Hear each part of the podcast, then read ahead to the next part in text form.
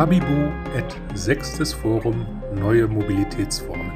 Herzlich willkommen zur Sonderreihe des Kabibu Podcasts von cargobikebusiness.com. Wir sind zu Gast beim sechsten Forum Neue Mobilitätsformen an der Technischen Hochschule Wildau. Mit Tina Schwarze, Elmar Kress und Gästen. Powered by BDCAP.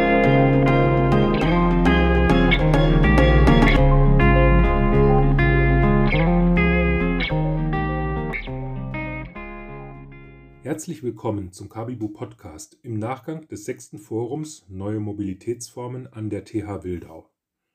Wir begrüßen bei uns Prof. Dr. Christian Rudolph, Inhaber der Stiftungsprofessur Radverkehr in intermodalen Verkehrsnetzen. Christian, ich hoffe, ihr seid zufrieden mit der Veranstaltung. Vielen Dank für die Einladung. Das war jetzt schon die sechste Veranstaltung an der TH Wildau. Für mich war es erst die zweite aber ähm, es ist schon fast wie so eine kleine Institution mit spannenden Themen, hat sich so ein bisschen herausentwickelt aus dem äh, Themenfeld autonomes Fahren, Ridesharing, äh, Ride-Hailing etc. Und äh, jetzt versuchen wir eben auch andere Themen wie Bike-Sharing und E-Scooter-Sharing etc. und neue Mobilität, eben alle neuen Mobilitätsformen quasi unter einen Hut zu bringen und mal in unterschiedlichen Veranstaltungen zu bespielen. Mhm. Und da freuen wir uns äh, natürlich, dass wir da für den Kabibu Podcast auch dich gewinnen konnten. Hallo auch von meiner Seite. Schön, Christian, dass du mit dabei bist. Ich habe mal ein paar Sachen über dich im Netz rausgesucht, würde dich damit mal eben vorstellen und dann im Nachgang können wir kurz drüber sprechen, ob das alles so stimmt, was ich da gefunden habe und was ich da rausgezogen habe. Also du bist seit gut zwei Jahren jetzt in Wildau an der Technischen Hochschule, warst davor in Hamburg am DLR, also am Deutschen Zentrum für Luft- und Raumfahrt, genauer gesagt am Institut für Verkehrsforschung und hast dort die Forschungsgruppe Last Mile Logistik und Güterverkehr geleitet. Dann gab es den Ruf und die Möglichkeit, eine der sieben Stiftungsprofessuren, die das Bundesverkehrsministerium ins Leben gerufen hat, äh, anzunehmen und zu übernehmen in Wildau an der Technischen Hochschule. Diese Stiftungsprofessuren für Radverkehr sollen laut des Bundesministeriums für Digitales und Verkehr, diese Stiftungsprofessuren sollen laut des Bundesministeriums die wichtigen Radverkehrsaspekte erforschen und ausbilden, darunter Verkehrsplanung, Verkehrssicherheit, Fußverkehr oder Logistik. Und in Wildau ist dein und euer Schwerpunkt der Radverkehr in intermodalen Verkehrsnetzen. Entsprechend habt ihr auch eine Forschungsgruppe zu dem Thema und seit einem Jahr auch einen Masterstudiengang, der sich Radverkehr in intermodalen Verkehrsnetzen nennt. Der neue Studiengang ist jetzt auch gerade ganz frisch gestartet, sollte aber, glaube ich, einer der Hörerinnen und Hörer, sei es vielleicht gar selber oder in seinem Umfeld jemanden haben, der vielleicht noch kurzfristig auf der Suche nach dem richtigen Angebot ist fürs Studium, kann man da, glaube ich, auch noch kurzfristig äh, einspringen ist das alles so korrekt, was ich da gefunden habe und äh, wie ich das so verstehe.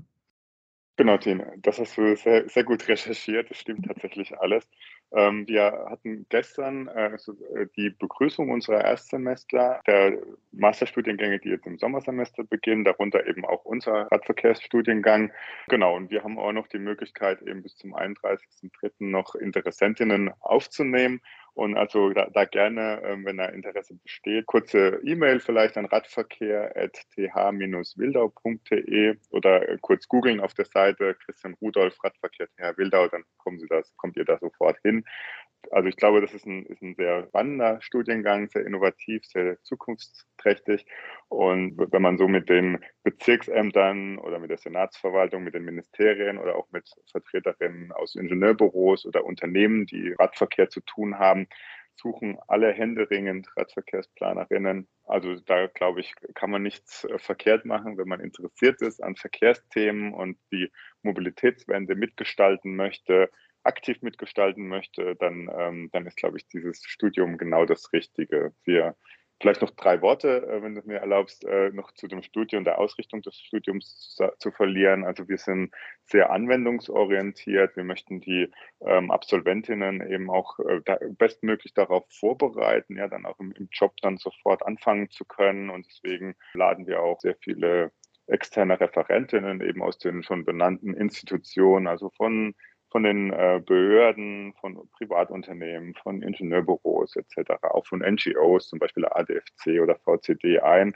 um deren Themen mitzubekommen, ne, als Input, aber auch ähm, damit die Studierenden mal sehen, was es denn überhaupt für Berufsbilder gibt als Verkehrsplanerin, weil das ist ja nicht jetzt so ein Berufsbild, was man so vor Augen hat. Ne? Wenn man jetzt sagt, ich werde Deutschlehrer oder Sportlehrer oder irgendwie äh, studiere Physik oder BWL, da hat man ja irgendwie so eine Vorstellung von, in welche Richtung das gehen könnte. Und Radverkehrsplaner, das ist ja doch ein war ja immer eine Dis Disziplin irgendwie im Bauingenieurwesen oder in der Verkehrsplanung und jetzt eben auf akademischer Seite mit den sieben Stiftungsprofessuren da noch ein größeres Schwergewicht eben auf diese, auf diese Fachdisziplin irgendwie gelegt. Und weil eben der Radverkehr einen wichtigen Baustein auch äh, in der Mobilitätswende darstellt. Und da braucht es eben jetzt auch fähige Leute und die möchten wir ausbilden. Wir werden die Kontaktdaten natürlich auf jeden Fall auch in die Shownotes aufnehmen, dass da jetzt keiner zurückspulen muss um das nochmal äh, in Anführungszeichen mühsam raussuchen muss, wie er dich äh, kontaktieren kann oder sich da mehr darüber informieren kann. Das ist ja ein Masterstudiengang, das heißt, da hat man in der Regel vorher schon einen Bachelor gemacht. Da stellt sich immer so ein bisschen die Frage, was sollte man vorher gemacht haben? Genau, also nach, nach aktuellen Zulassungskriterien ähm, sollte das Bachelorstudium sich im weitesten Sinne irgendwie mit, äh, mit Verkehr, Verkehrswissenschaften, oder auch im Transportwesen, Logistik oder auch Geografie, ähm, äh, Stadtplanung, Raumplanung, Regionalplanung auseinandergesetzt haben. Also die Studierenden sollten schon so ein bisschen sich, sich mit dem öffentlichen Raum, deren, dessen Gestaltung auseinandergesetzt haben, auch mit Verkehrsthemen, damit wir eben nicht von Null anfangen müssen, sondern eben auf einem gewissen Grundstock irgendwie aufsatteln können. Äh, wir haben, wir haben in den Zulassungskriterien da gerne mal googeln, ja, also nach SPO, Radverkehr TH Wildau, dann findet man das ganz schnell.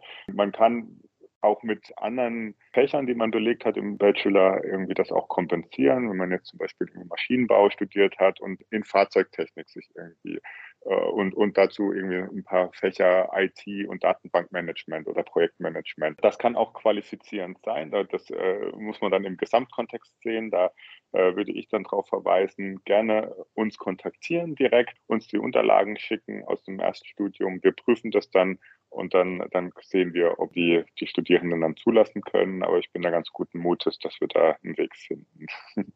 also wenn es nicht ganz was Artfremdes ist, irgendwie, also sonst müssten wir dann überlegen, dass man vielleicht nochmal so einen Aufbaukurs macht, irgendwie im, im Sommersemester jetzt, so dass wir dann zum Wintersemester oder zum Sommersemester dann eben die, äh, die Menschen dann befähigt haben, dass sie dann auch zu uns stoßen können. Verdeutlicht auch wieder die Interdisziplinarität, die es eigentlich bei dem ganzen Thema Verkehrsmanagement, Mobilitätsmanagement doch braucht. Dann heißt das Ganze ja intermodale Verkehrsnetze. Vielleicht sollten wir auch noch mal klären, was das eigentlich ist. Ja, genau. Die Frage, die kommt recht häufig, ähm, äh, wenn man mit Verkehrswissenschaftlerinnen spricht oder Leute, die im Verkehr zu tun haben.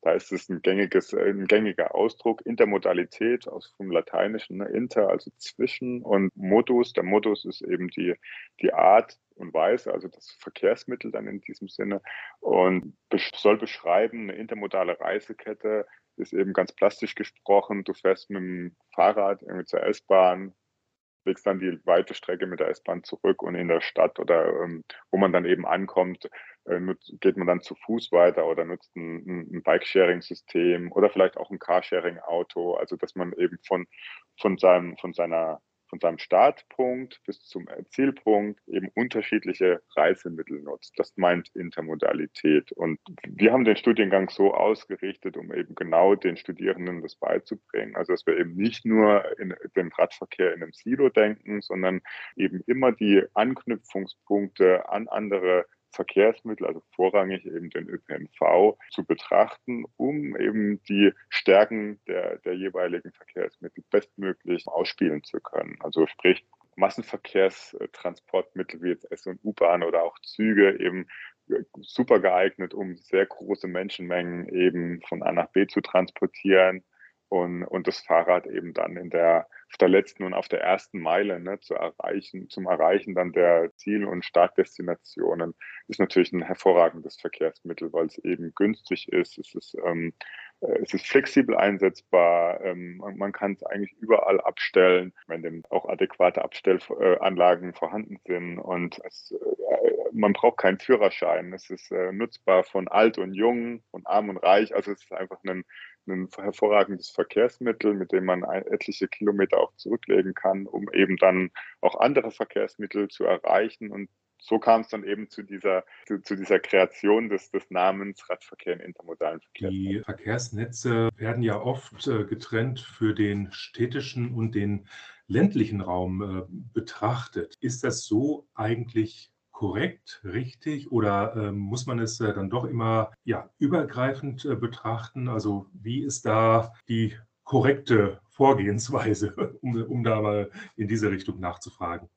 Ich glaube, äh, ähm, korrekt oder falsch oder, oder schwarz oder weiß gibt es da gar nicht. Ja? Also ich, ich glaube, wir müssen konsequent den Radverkehr eben sowohl im ländlichen Raum als auch im städtischen Raum denken. Im ländlichen Raum sehen wir oft, dass wir vielleicht gar keine Radwege haben, ja, keine separaten Radwege, wir dann irgendwie auf Kreis- und Landes- und Bundesstraßen dann ähm, irgendwie Verbindung zwischen zwei kleineren Gemeinden sich die Menschen dann eben auch sehr unsicher fühlen, die zu nutzen, gerade jetzt im Hinblick auf den Schwerverkehr, der immer weiter zunimmt. Und da ist es doch notwendig, dann eben auch adäquate Infrastruktur für den Radverkehr zu schaffen. Also hier eine konsequente Radverkehrsförderung auch auf dem Land, der, der nicht nur irgendwie von, vom Tourismus nutzbar ist. Der, das hat man ja oft, dass irgendwie touristische Routen etc. Aus, ausgewiesen sind, aber auch für die Alltagspendler müssen eben Wege zu den Arbeitsorten äh, geschaffen werden. So meist sind die Strecken eben länger, da, deswegen kommt eben Choice Set, also in der, in der Verkehrsmittelwahl dann das Fahrrad auch gar nicht für, für ganz viele in Frage.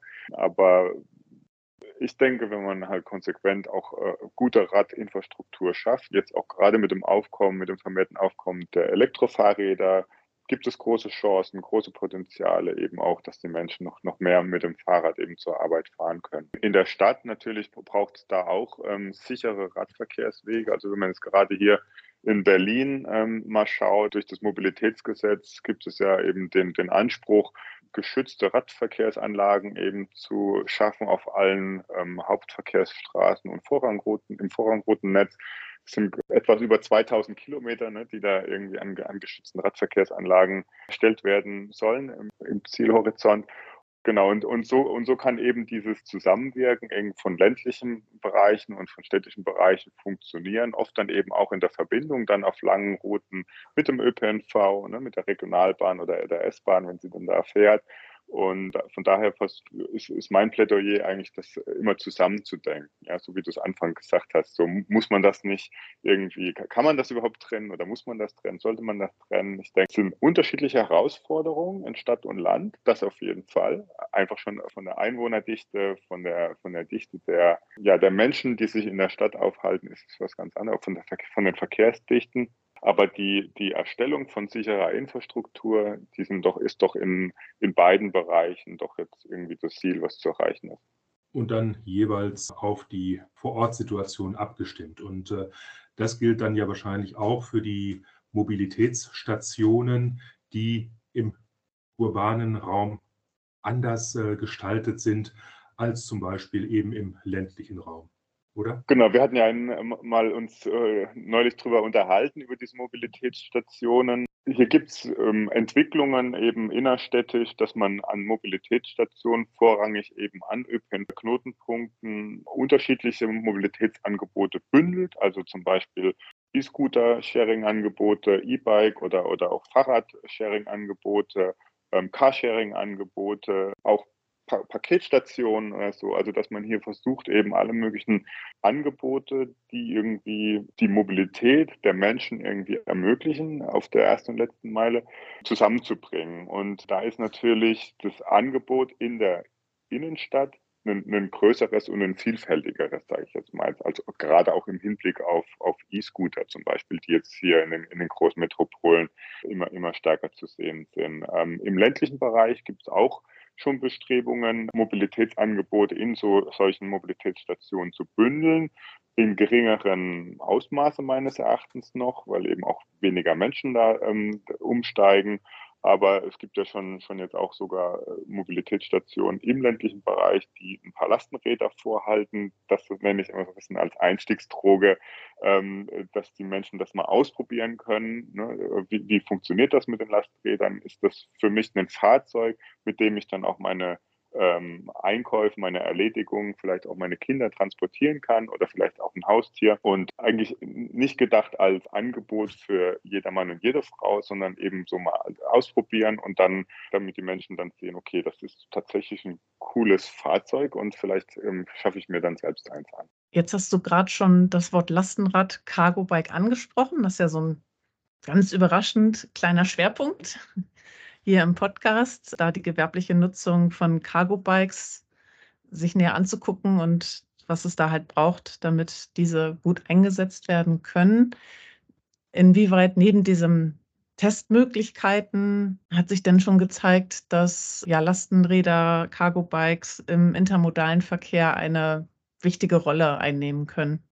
Also wir sind tatsächlich gerade dabei, die, die Ergebnisse des, äh, Branchenreport, des äh, Branchenreport Radlogistik äh, zusammen mit dem Radlogistikverband Deutschland auszuwerten, den wir äh, letzten Monat ähm, quasi ja die Umfrage gestartet hatten und jetzt dabei sind, den den, äh, ähm, den Branchenreport zu erstellen, die Ergebnisse auszuwerten. Und am 31.03. kann ich schon mal hier sagen, werden wir die Ergebnisse verkünden.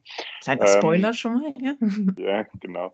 Und ja, was man, was man sieht, ist, es werden immer mehr Unternehmen, die Radlogistik anbieten. Es äh, werden immer mehr Pakete und, und Sendungen mit dem Lastenrad zugestellt. Was man aber schon auch sagen muss, ist, dass es eine, eine gewisse ähm, Nische noch darstellt. Aber was ich eben interessant finde, ist, A, die Potenziale sind noch riesig, ja, die eben auf der letzten Meile gerade auch in städtischen Strukturen irgendwie zugestellt werden könnten.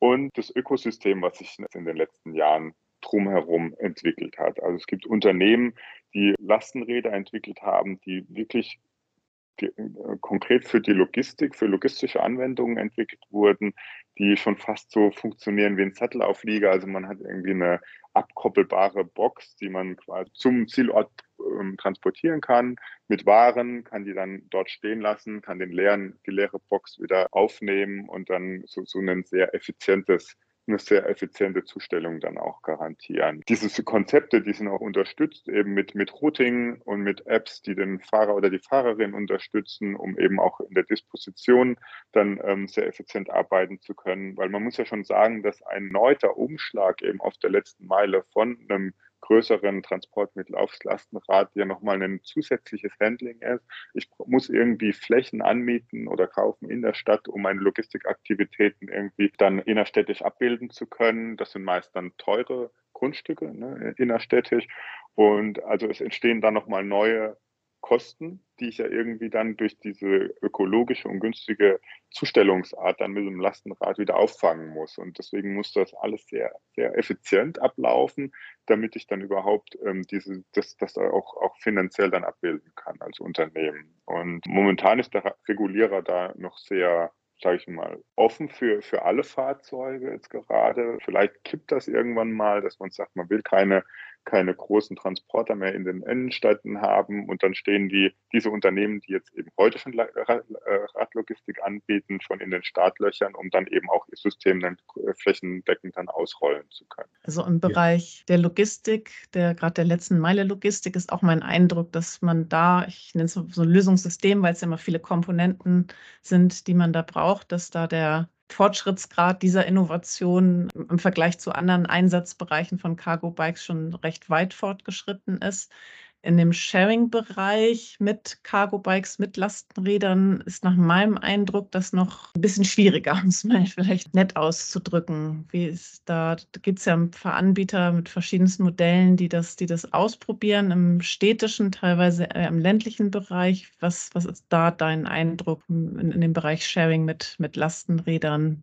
Ja, das ist eine sehr interessante Frage, ähm, zumal wir gerade in Berlin erleben mussten, dass ein ambitioniertes Unternehmen das ein Lastenrad-Sharing-Angebot aufbauen wollte, nur nach knapp einem Jahr den Markt wieder verlassen musste. Auf der anderen Seite betreibt der ADFC nun schon seit äh, langer Zeit ähm, ein erfolgreiches System, das nennt sich die Flotte. Das ist ein, äh, ein ehrenamtliches Lastenrad-Sharing Ähm, andere Wettbewerber wiederum konnten sich, äh, können sich schon auch seit längerem am Markt behaupten. Also da gibt es unterschiedliche Konzepte, unterschiedliche Tarife, die wiederum unterschiedliche Nutzungsszenarien abbilden. Ich denke, da wird sich noch zeigen, welches System sich ähm, auf Dauer durchsetzen wird. Vielleicht gibt es auch unterschiedliche Systeme, gibt eben auch vielfältige Nutzungen. Ich denke gerade, dass für Privatpersonen irgendwie diese Sharing-Systeme eine gute Möglichkeit bieten, gelegentliche Transporte mit dem Lastenrad durchzuführen und wenn die Menschen dann erkennen, das ist ein verlässliches System und damit kann ich meinen Alltag gut bestreiten, dann schaffen die sich eh meistens dann ein Lastenrad oder einen Anhänger an.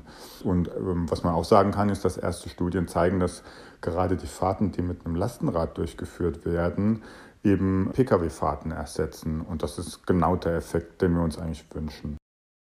Grundsätzlich ist es aber so, dass man, ähm, wie am Beispiel Flotte äh, vom ADFC, den Menschen ja die Möglichkeit geben muss, niedrigschwellig einfach, äh, einfach äh, auf äh, Lastenräder oder alternative Mobilitätssysteme zugreifen zu können. Jetzt habe ich, und wir haben jetzt äh, Mitte März äh, in den letzten Tagen noch eine kurze Meldung aus Richtung des Bundesverkehrsministeriums äh, am Rande mitbekommen.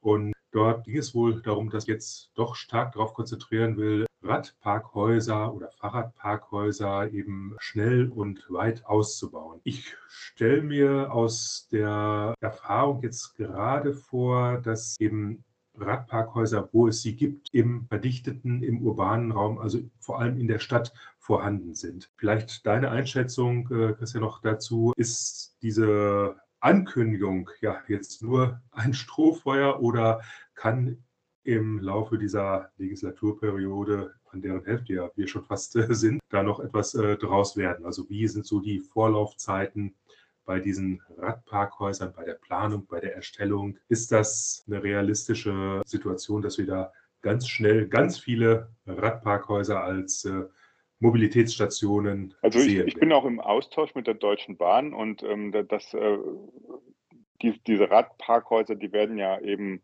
wahrscheinlich zum großen Teil irgendwie in der Nähe von Bahnhöfen und von, von ähm, ÖPNV-Haltestellen gebaut werden. Das sind dann natürlich immer etwas langwierige Abstimmungsprozesse, dann mit, mit vielen Stakeholdern, die da ins Boot geholt werden müssen, die mit den äh, Besitzverhältnissen abgestimmt werden müssen, Architektur etc. Et aber, aber ich bin da guten Mutes. Also ich äh, denke jetzt äh, die Bereitstellung de, der, der Summe, ich glaube auf Bundesebene jetzt nochmal 110 Millionen Euro, die da bereitgestellt werden für Fahrradparkhäuser, plus noch äh, die, die, die einzelnen Bundesländer haben ja auch Programme, um, um das Fahrradparken eben noch, noch weiter zu stärken, äh, steht jetzt eine, eine, hohe Geldsumme bereit, die, die umgesetzt werden können. Eine Herausforderung ist, die Menschen zu haben, die, die eben diese Planungen vorantreiben. Also wir sehen nämlich auch einen massiven Fachkräftemangel in dem Bereich. Ja, also das ähm,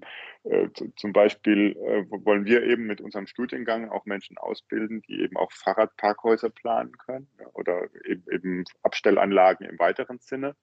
Und natürlich ist jetzt anzustreben, irgendwie mit, mit schlanken Prozessen eben auch dann die Planungen voranzutreiben. Ich glaube, da, da, daran sollte es auch gar nicht scheitern. Wo ich jetzt gerade noch Herausforderungen sehe, ist dann auch Bauunternehmen zu finden, die das umsetzen. Weil momentan wird zu viel gebaut, dass äh, die Bauunternehmer tatsächlich froh sind, wenn sie irgendwie Bürogebäude und Wohnungen bauen können im in, im großen Stile. Es gibt ja auch einfach große, große Baustellen jetzt auch ähm, in, in, Berlin und in anderen Orten.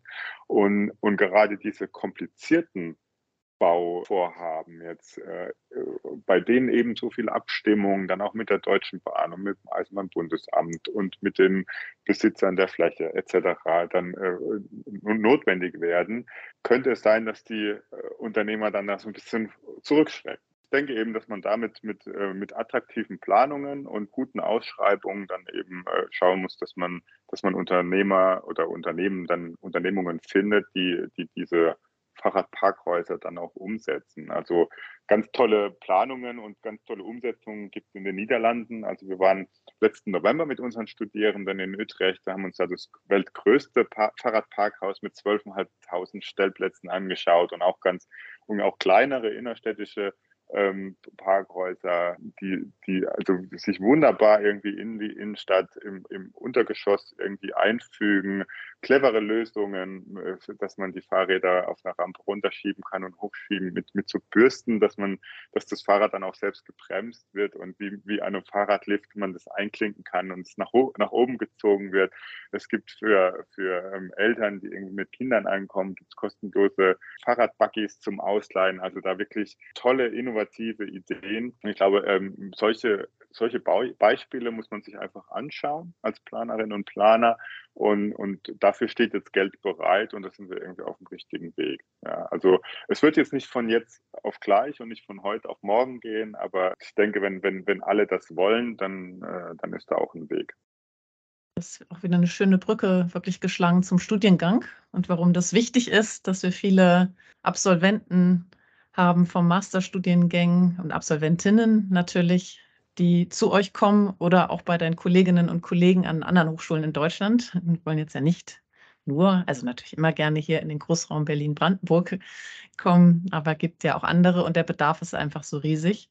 Und mir kommt auch gerade der Gedanke, äh, mein Doktorvater hat damals bei uns an der, an der Uni den MBA-Studiengang, die Einrichtung so vorangetrieben, also der berufsbegleitenden Studienmöglichkeit. Ich habe den Eindruck, dass das vielleicht auch zunehmend wichtig werden könnte, da die Leute in den entsprechenden Umfeldern, die schon länger im Job sind, auch weiter zu qualifizieren. Wie siehst du das? Ja, das ist ein guter Punkt. Also ich habe tatsächlich einige Anfragen, diesen Studiengang berufsbegleitend äh, studieren zu können. Momentan haben wir jetzt nicht die Kapazitäten, das auch noch abzubilden. Wir sind ja gerade dabei, diesen Studiengang neu aufzubauen. Wir sind gerade gestern jetzt zum, zum, in die zweite Runde sozusagen eingestiegen. Aber ja, das, das ist, ein, ist, ein großer, ist ein großes Feld, wo, wo, wo glaube ich, auch Nachfrage Frage besteht, eben berufsbegleitend zu studieren. Was wir anbieten, ist eben den Studiengang auch in Teilzeit zu studieren. Das sagt, dass man eben die Hälfte der Module äh, nur absolviert pro Semester, äh, das dann in Abstimmung mit dem Arbeitgeber, dass man halt für einige Tage in der Woche dann freigestellt wird, dass man eben diesen Studiengang machen kann. Dann dauert das Studium ein Jahr länger also dann zweieinhalb Jahre, aber ich glaube, das ist trotzdem noch eine akzeptable Zeit, wenn man dann eben on the job bleiben kann auf seiner, seiner Arbeitsstelle und dann einfach diese Zusatzqualifikation mitnehmen kann. Also gerade jetzt für, für Mitarbeitenden in den Bezirksämtern, in Kommunen, die, die eben jetzt äh, gefragt sind, Radverkehr äh, Radverkehrsplanungen in ihrer Gemeinde eben voranzutreiben, ist es, glaube ich, eine ganz sinnvolle Konstellation. Dann. In der Zusammenfassung ein hochinteressanter Studiengang mit vielen Möglichkeiten. Ja, klingt nach einer super spannenden Möglichkeit. Wie gesagt, wir nehmen alle Informationen dazu in die Shownotes auf, dass da sofort die Links genutzt werden können, um weiterzukommen. Dann ganz, ganz herzlichen Dank, Christian, dass du dir die Zeit genommen hast und uns da aufgeschlaut hast, um das mal so auszudrücken, hinsichtlich der intermodalen Verkehrsnetze und des Studiengangs natürlich auch bei euch an der TH Wildau. Ja, auch von meiner Seite vielen Dank für die Einladung und euch weiterhin viel Erfolg mit dem spannenden Podcast. Auch von meiner Seite noch einmal herzlichen Dank. Wir freuen uns angesichts der vielen spannenden Themen, die wir besprochen haben, auf ein Wiederhören. Abonnieren Sie, abonniert ihr gerne den Podcast, um keine Folge zu verpassen. Tschüss und bis bald hier im Podcast.